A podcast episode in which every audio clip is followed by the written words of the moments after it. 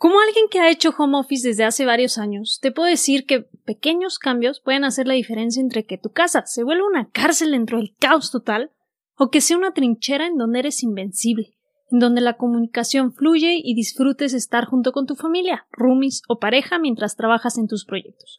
Por ello, en este episodio te comparto 5 tips que creo que son los primeros que podemos aplicar para comenzar a controlar nuestros días. Vamos a la intro y luego al episodio.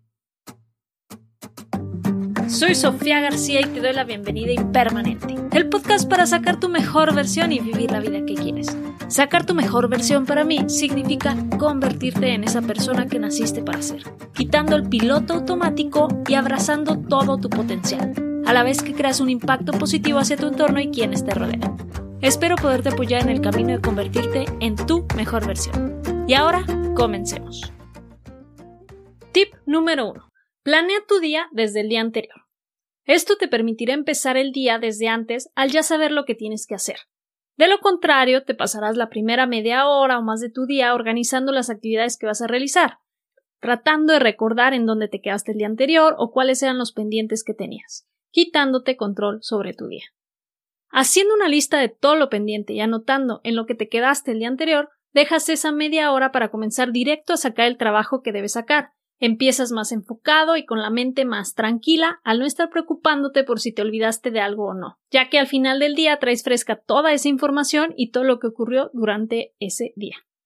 Tip número 2. Cuando suene el despertador, levántate. No por no tener que ir a la oficina te quedes acostado más tiempo, aunque puede ser muy tentador, yo lo sé. Levántate y refrescate para comenzar tu día con la mejor actitud. Hay una regla que se llama de los 5 segundos, es un libro escrito por Mel Robbins, que así se llama, la regla de los 5 segundos, que consiste en que cuando te encuentres con algo que no quieras hacer o que te dé flojera, pero sabes que tienes que hacerlo, cuentes del 5 al 1 y ¡pum! lo hagas. Así que cuando suene ese despertador, quiero que cuentes 5, 4, 3, 2, 1 y ¡pum! arriba. Si lo piensas más, te quedarás en la cama por tiempo indefinido. También te lo digo por experiencia. Tip número 3. Pijamas fuera. Quítate la pijama y ponte algo de ropa como si fueras a salir. Uno que otro día de pants está bien, pero no lo hagas diario.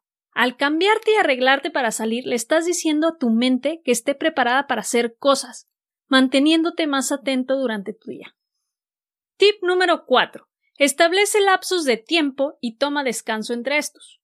Puedes acomodar bloques de trabajo, que hacer, tiempo de familia y comida, y estos lapsos de tiempo pueden variar entre 45, una hora, hora y media, por 10 o 15 descanso. Para cada lapso puedes ponerle un tema y ser flexible en lo que harás dentro de este bloque.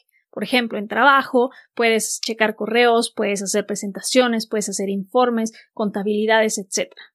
Un ejemplo de día podría ser 9 a 10, trabajo enfocado. Aquí es que tú decidas qué es lo que debes hacer. Puede ser sacar informes, hacer presentaciones o relación de datos, como ya comentaba. El punto es que sabes que tienes bloqueada una hora de trabajo enfocado. Y el chiste es que saques el trabajo que es prioridad, que en cada persona va a ir variando. Luego te tomas un descanso de 10 minutos para despejarte, estirarte, ir por algo de agua o café. Y de 10.10 a 11.30 pones tiempo para sacar pendientes de la oficina. 11.30 descanso y algo de lunch. 11.45 a 12 checas tus correos. 12 a 1, dinámica familiar, en donde pueden jugar algo, hacer ejercicio juntos o revisar tareas. 1 a 3, horario de comida. 4 a 5, tiempo de trabajo. 5 a 6.30, tiempo en familia, donde pueden ver alguna película o hacer otras actividades. 6.30 a 7.30, pendientes de la casa. 7.30 a 8.30, cena. Y 8.30 a 10, tiempo de recreación para hacer lo que tú quieras. Esto funciona tanto si estás trabajando desde casa o solo si tienes familia en casa que entretener, ya que puedes jugar con los bloques de tiempo, el tema para cada uno, y hay infinidad de actividades que puedes hacer. He visto mucho que ahorita por la cuarentena del COVID-19 hay familias que entre todos hicieron listas de lo que querían hacer y eso es lo que van acomodando en sus bloques de tiempo familiar. Y mientras para los papás es hora de trabajo, para los hijos es tiempo de estudio. Y para terminar, tip número 5, y creo que es el más difícil de aplicar, pero que personalmente me cambió totalmente mis días. Nada de redes sociales hasta después de las 10 a.m. Es duro de aguantar la tentación, sobre todo al principio que estamos acostumbrados a levantarnos y ver qué es lo que pasó en la vida de los demás en estas horas que estuvimos dormidos, pero que si lo piensas la verdad es absurdo, porque ¿qué tanto pudo pasar si en teoría esas personas también estaban durmiendo, ¿cierto? ¿Cuál podría ser la novedad? Pero bueno, este FOMO o miedo a perdernos algún suceso puede ser algo difícil de romper, pero si lo haces no tienes idea el cambio que representará en tu día. Hay investigaciones que indican que el ritmo de tu día lo defines con lo que haces en tus primeros minutos al levantar. Si tus primeros minutos los pasas acostado con flojera y checando redes sociales, con este ritmo imagina cómo estará pintando el resto de tu día. ¿Eres de los escépticos y no me crees? Te reto a probarlo durante dos semanas y verlo por ti mismo. Probablemente alguna vez te haya pasado como a mí, que sé que me tengo que levantar para alcanzar a hacer ejercicio, desayunar con calma y comenzar mi día a X hora, pero cometía el terrible error de agarrar mi celular y abrir Instagram. Uf, ahí se me iba por lo menos media, si no es que una hora completa. Y ese tiempo era perdido, tiempo que después no podía recuperar por más que me apurara a hacer cosas. Entonces me levantaba y ya no alcanzaba o hacer ejercicio o tenía que desayunar rápido unas quesadillas nada más para alcanzar a conectarme a tiempo o llegar a alguna cita.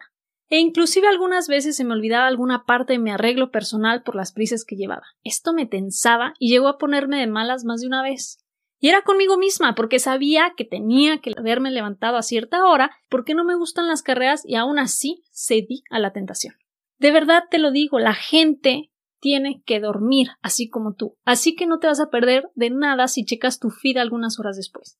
Lo que ganarás es tranquilidad mental y te sentirás más a gusto contigo mismo, contigo misma, por tener un día más productivo y controlado por ti. Yo sé que ya me acabé los cinco tips, pero aquí te doy un tip extra. Usa timer para marcar tus tiempos. Puede parecer muy cuadrado o exagerado, pero no tenemos idea de cómo una actividad nos puede comer el tiempo hasta que nos damos cuenta de que llevamos una hora sentados y no hemos avanzado realmente en nada.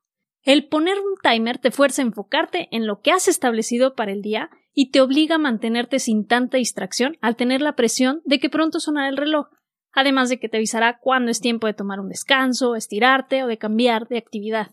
Espero estos tips te sean de ayuda para organizar tus días mejor en esta cuarentena, manteniendo tu productividad mientras pasas más tiempo con tu familia. Recuerda que lo que te comparto es basado en experiencia propia y son ejemplos, así que tienes total libertad para darle el giro que sientes que necesita cada uno de ellos y hacer las modificaciones necesarias para que se acomoden mejor a tu estilo de vida y tus horarios. Cuídate mucho y nos escuchamos en el siguiente episodio. Muchas gracias por quedarte conmigo en este episodio. Si te ha gustado, no olvides suscribirte, calificar y dejarme una reseña. Y felicidades por estar en el camino de convertirte en tu mejor versión.